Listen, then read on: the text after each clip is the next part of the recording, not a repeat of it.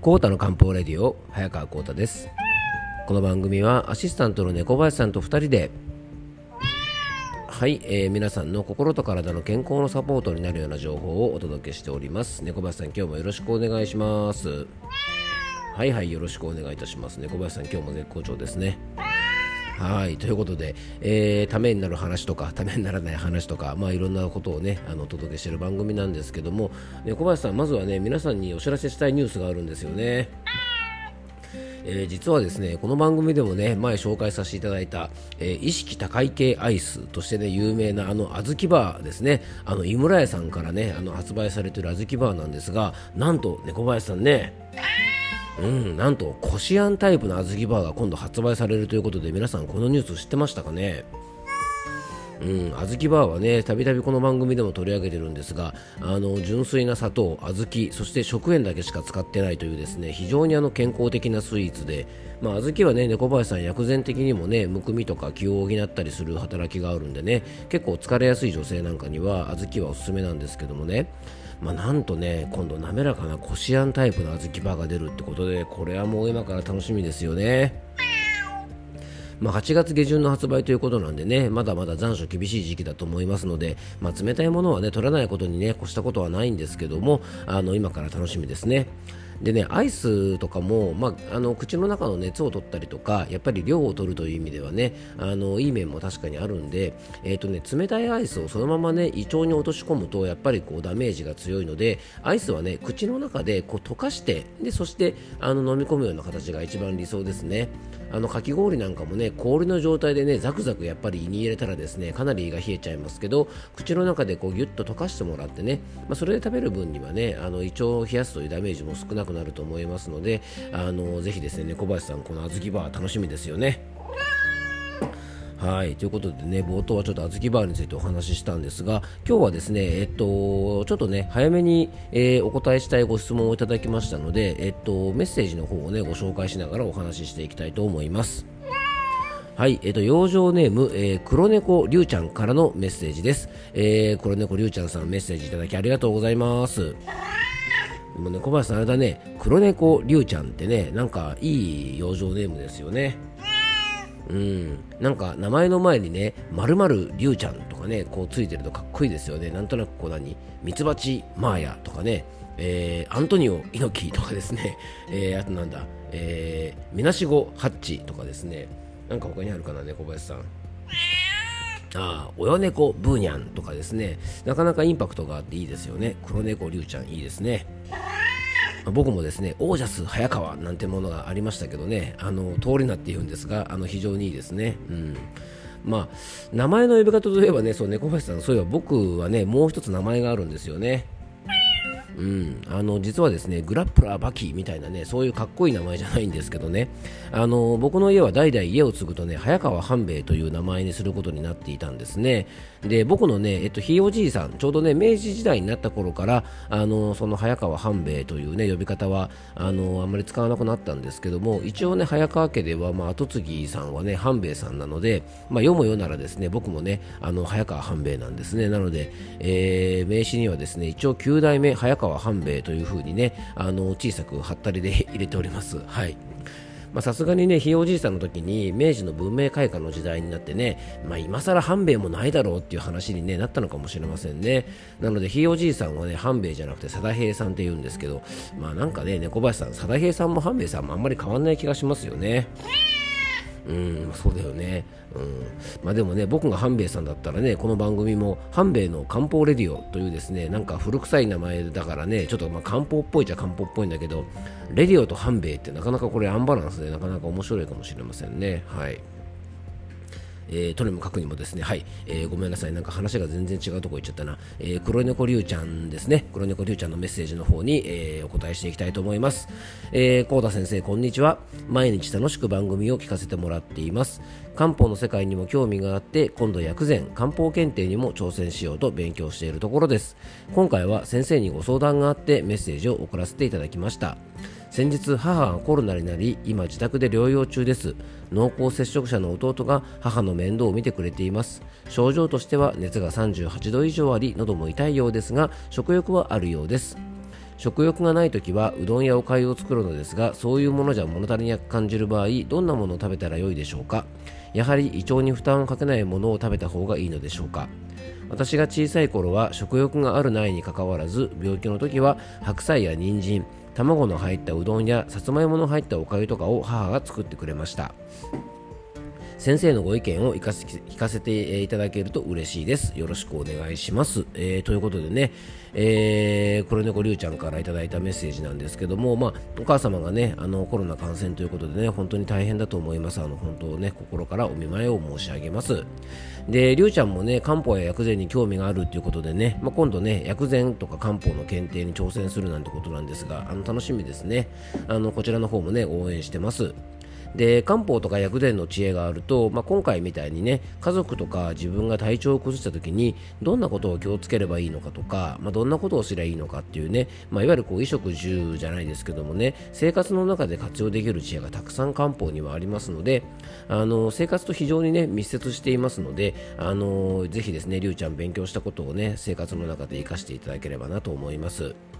まあ、そんなね、えっと、お母様の食用状についてなんですが今ね体がどんな状態なのかということを考えてあげるとおのずと必要な食用状についても、まあ、浮かんでくるんじゃないかなと思います。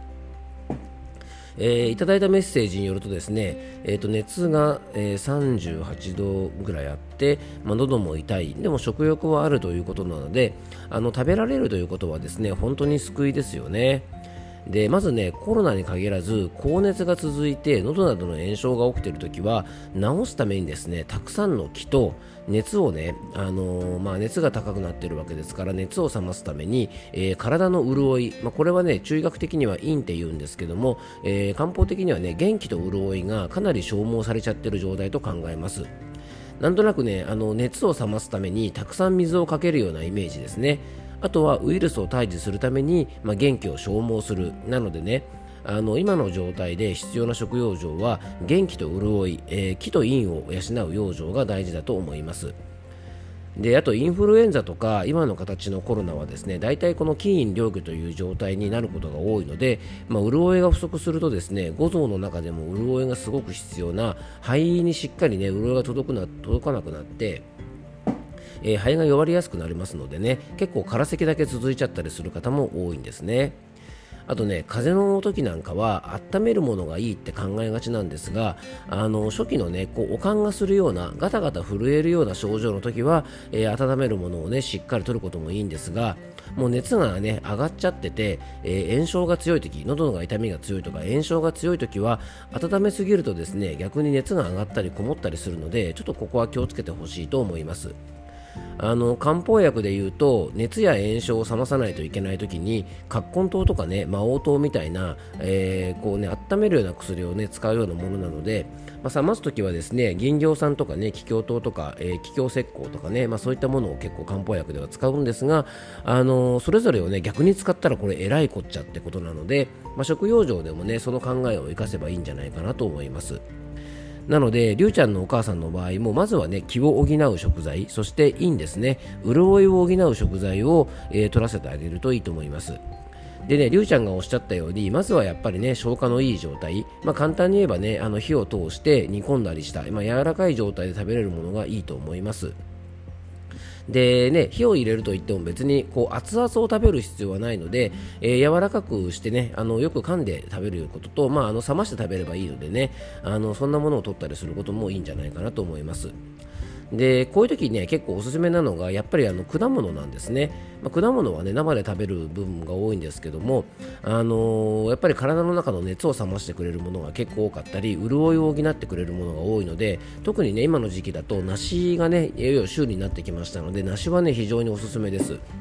あと前回ちょっと配信でお届けしたスイカですね。あのスイカは熱を冷まして潤いを入れてくれる果物の代表なんですね。あとね酸味があるグレープフルーツとか柑橘類なんかは、まあ、甘酸っぱさがあるのでね薬膳では酸甘化陰といってですね、えー、甘酸っぱい食べ物は体の中で潤いを作ってくれるよなんていう風に言いますので、まあ、そんなね果物類なんかは、えー、上手に活用するといいと思います。そしてねあと食材的には潤いを補ってくれるのは、えー、レンコンとか白菜大根、えー、白ごま豆腐といったね、まあ、こういう白っぽい食べ物なんかは、えー、呼吸器系含めた潤いを補ってくれますしえー、さっきのスイカなんかも含まれるのかな、えー、きゅうりとかウリ科の野菜とかあと海苔ですね。あの海苔とかわかめなどの海藻類なんかは非常におすすめです。あと蜂蜜もねすごくおすすめで大根の蜂蜜漬けなんかはねやっぱ喉が痛い時とか風邪の時によく使ったりしますよね。大根がねちょっとしわしわとなるぐらいまで、えっと、1日ぐらい蜂蜜の中につけておいて、まあ、大根はそのまま食べてもいいしつけた蜂蜜はお湯でお湯で溶かしてねあのちょっと飲んだりするのもおすすめです。あとはね体力をつけるためには、えー、気を補う食材が大切であの代表はですねまずお米ですね。あの玄米よりも消化がいいのでやっぱ白米がおすすめです、まあ、それと人参あとねじゃがいもとか長芋とかさつまいもとかの各種芋類ですね。あととうもろこしかぼちゃ、まあ、大豆とかの豆類あと鶏肉とか卵なんかがおすすめです。あとね芋類とか豆類なんかをポタージュにしたものなんかは消化もいいので非常におすすめですね。なのであの食欲もねあのお母さんあるようなので例えばポタージュ状のものとかでもいいですし鶏肉なんかを柔らかくねあの煮込んだものなんかもいいですしあと卵なんかは上手に使うといいですよね。だからまあこうやってお話ししていくとですねりゅうちゃんが風邪をひいた時にお母さんが作ってくれたものって実はね気を補うものなどがちゃんと入っていて、えー、風邪の回復期にはねすごくいいものばっかり出してくれたんじゃないかなと思います。できっとお母さんもね昔やっぱねお母さんのお母さんに教わったのかねおばあちゃんに教わったのか分かりませんが、まあ、本当ねおばあちゃんの知恵袋じゃないですが昔からねそういう時に食べられてるものって結構理にかなってるものが多いと思うんですよね。うん。あと卵なんかは消化にもいいですし実は卵ってね体の中の潤いも補ってくれたりする働きがあるのであのこの時期なんかおすすめですね。うんあと、あのりゅうちゃんのお母さんはね、咳は今してないようなんですけども、コロナのね、治りかけとかね、最後の方で咳だけ残っちゃう方が結構多いんですが、さっき登場したね、あの、今が旬になってきた梨はですね、肺を潤す働きがすごくありますので、すりおろして食べさせたりすると、体がしっかり潤っておすすめです。あの実はですね、まあ、りゅうちゃんからね、まあ、こんなメッセージいただいて今日お話しさせてもらったんですけど実はね昨日僕ね恥ずかしながら急性の副鼻腔炎になっちゃいまして多分ねあのあの感じはそうだと思うんですけどね色の濃い鼻水が急に大量に出始めて、えーとね、右上顎道ですねあの右上顎道炎だったと思うんですけど左の頬骨あたりがちょっとこう痛くなって、まあ、体に熱感とですねちょっと微熱もあったんです。37度ちょっとぐらい微熱があってで体のね倦怠感もすごくあったんで昨日ね朝起きてしばらくしてからですねあの参ったなと思ってたんですけどもちょうどね梨がねあの友達からもらったものがあったので梨を食べてでそしてねタイムリーにねちょうどスイカもねお隣さんからもらったので食欲はあったんでねスイカも食べてですねであの症状的にはねえっとね辛夷清肺湯とあとえっと銀翹散かがぴったりだったんでねちょっとその2つを合わせて飲んだりしてあの朝昼2回ぐらい飲んだらですねそしたらねかなりもうお昼過ぎぐらいにはすっきりあのしてきたんですよね。でね鼻水がね僕の時はかなり濃かったので急激な炎症を冷ますね養生なのでお昼にはスイカに梨を食べてあとあの夜ご飯はですね昨日はねゴーヤとレンコンとささみをねあのー、で作った酢の物なんかをちょっとしっかりめに食べてあのぐっすり寝たらですねもう今日は完全復活いたしました。はい、まあ、まだまだね油断は大敵なのでね無理しないようにしたいとは思うんですがあのまあ、僕もね昨日そうその急性副鼻腔炎になった前の日はですねちょっとあの外でねあのお酒を飲んでですねあの鼻の調子が悪いかなと思ったんですけども昨日の朝起きてですね5キロぐらいジョギングして結構たくさん汗かいたんでねあの多分潤いもね消耗してちょっと炎症が悪化しちゃったのかななんて思ったのでねあの熱系の症状があるときは長風呂とかサウナとかね体の潤いを消耗するようなね負荷の強い運動とかはあの皆さんもぜひ控えておいた方がいいんじゃないかなと思います。ます。はいえー、最後ねちょっと話がそれちゃいましたが、まあ、今回はですね黒猫りゅうちゃんからのメッセージにお答えして発熱などの時のね食用状についてお届けしましたあの一日も早くねあの黒猫りゅうちゃんのお母様の回復ができるようにですねあの僕もね小林さんも願っておりますはい。ということで今日も聞いていただきありがとうございます。どうぞ素敵な一日をお過ごしください。漢方専科サーター薬房の早川幸太でした。では、また明日。